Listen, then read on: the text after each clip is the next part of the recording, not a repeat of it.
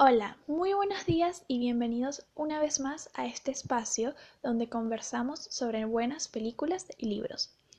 El día de hoy hablaremos sobre una película considerada uno de los más grandes clásicos y es impresionante tanto en su contexto histórico como en su nivel cinematográfico. Así que empecemos.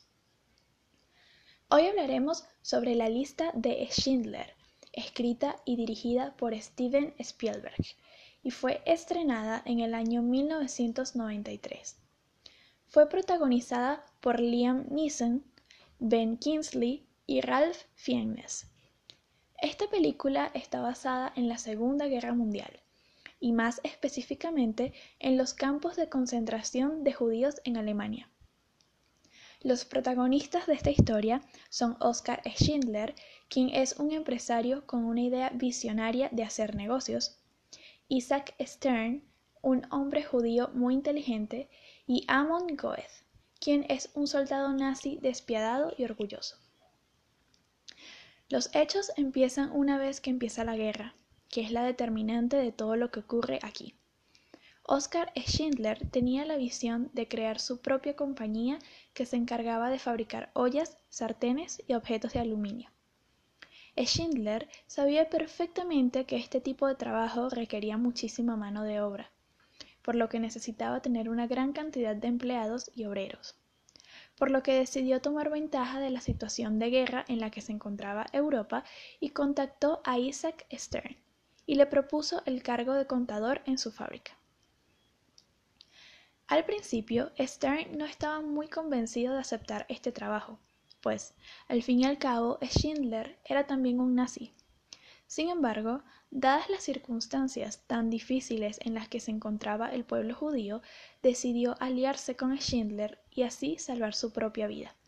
Y de esta forma no tendría que ir a parar en los campos de concentración nazi, o al menos no como un prisionero judío. Schindler estaba entusiasmado con su proyecto pues estaba sacando total provecho de la situación desamparada de miles de judíos que necesitaban un empleo para no ser apresados. Schindler veía este negocio factible, pues tenía miles de empleados trabajando a todas horas y elaborando grandes cantidades de mercancía, mientras les pagaba lo más mínimo, puesto que los judíos, dadas las circunstancias, no podían rechazar la oportunidad de tener un empleo por muy poco que fuese el pago. Sin embargo, el entusiasmo y éxito de Schindler duró muy poco tiempo, debido a que los nazis tomaron el control de todos los judíos que trabajaban para Schindler y no reconocían el trabajo de estos como un trabajo esencial, por lo que los enviaban a los campos de concentración sin excepción alguna. Eso representó un grave problema para Schindler, quien tuvo que parar la producción de su fábrica debido a la ausencia de personal obrero. En el campo de concentración, Amon Goeth era el comandante y jefe. Él era quien tomaba las decisiones en ese horrible lugar, y se destacó por ser una persona totalmente cruel, desalmada y sin piedad. Amon consideraba a Oscar Schindler un gran amigo, pero no se parecían en lo absoluto. Una de las mejores partes de la película, en mi opinión, es cuando en una de las conversaciones que tuvieron los dos hombres, Schindler le dijo que tener poder no era tener la libertad de matar, sino que el poder era tener la libertad de matar y aún así tomar la decisión de perdonar.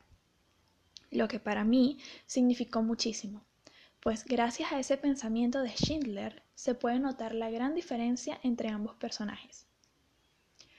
Luego de escuchar ese comentario, Amon intentó poner en práctica lo que su amigo le había dicho. Intentó perdonar la vida de los judíos cuando uno de ellos fallaba en alguna de sus obligaciones. Sin embargo, no pudo seguir con esa actitud pacifista y volvió a dejarse llevar por su orgullo y maldad. Oscar Schindler no era ningún santo. Si algo odiaba a este personaje era la pereza, y con su propia mano cobró una que otra vida de algún judío que se dejaba vencer por el cansancio. Casi al final de la película se puede notar un cambio en la personalidad de Schindler. Se sentía inquieto por la injusticia y por la brutalidad con la que se trataba a los judíos, y él mismo no podía entender el por qué reaccionaba de esa manera tan solidaria. Es como si se avergonzara de ello. Casi de forma inconsciente fue ayudando de a poco a varios judíos que se encontraban en extrema desesperación, como por ejemplo a los más ancianos, quienes no podían seguir resistiendo la vida tan dura de los campos de concentración. Y Schindler los ayudaba de forma discreta dándoles empleo. La situación cambia por completo cuando Schindler se da cuenta de que la guerra puede terminar en cualquier momento y que los nazis tratarían de deshacerse de la mayor cantidad de judíos en el menor tiempo posible. Por lo que Schindler toma una arriesgada decisión, negociar con Amon Goeth. Amon Goeth le puso precio a la vida de los judíos y Schindler los pagó, elaborando una lista que llegó a tener más de mil nombres de personas en ella. Schindler se quedó en la quiebra luego de hacer esa inversión millonaria para salvar la mayor cantidad de vidas que el dinero le permitió. Días después de la compra de los judíos, la guerra llegó a su fin. Alemania se había rendido por completo. Los nazis ahora serían perseguidos y apresados, y los judíos eran finalmente libres. Esta película me sorprendió muchísimo por muchas razones. Es posible la película de guerra más gráfica, detallista y grotesca que he visto hasta ahora. Y creo que refleja perfectamente lo que se vivió en esos momentos de violencia y mucha sangre.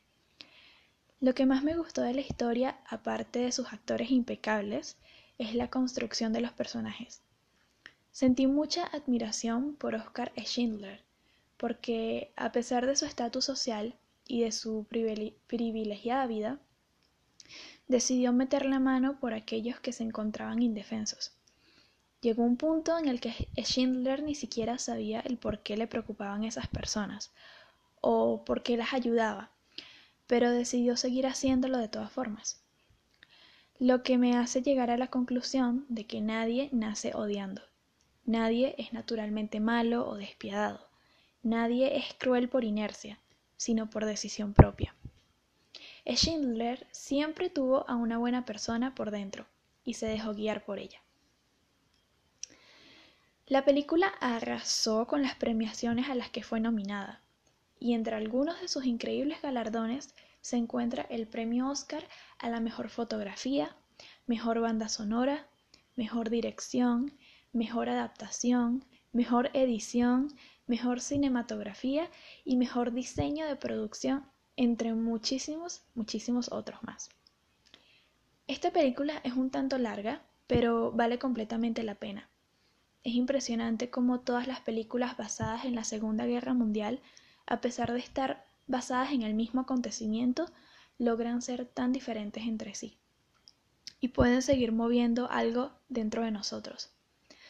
Son millones las historias de los que vivieron esta triste época y que hoy en día somos testigos de ellas a través de la documentación de libros y películas como esta. Pero también son millones las historias que nunca pudieron ser contadas y de las que probablemente nunca podremos ser testigos.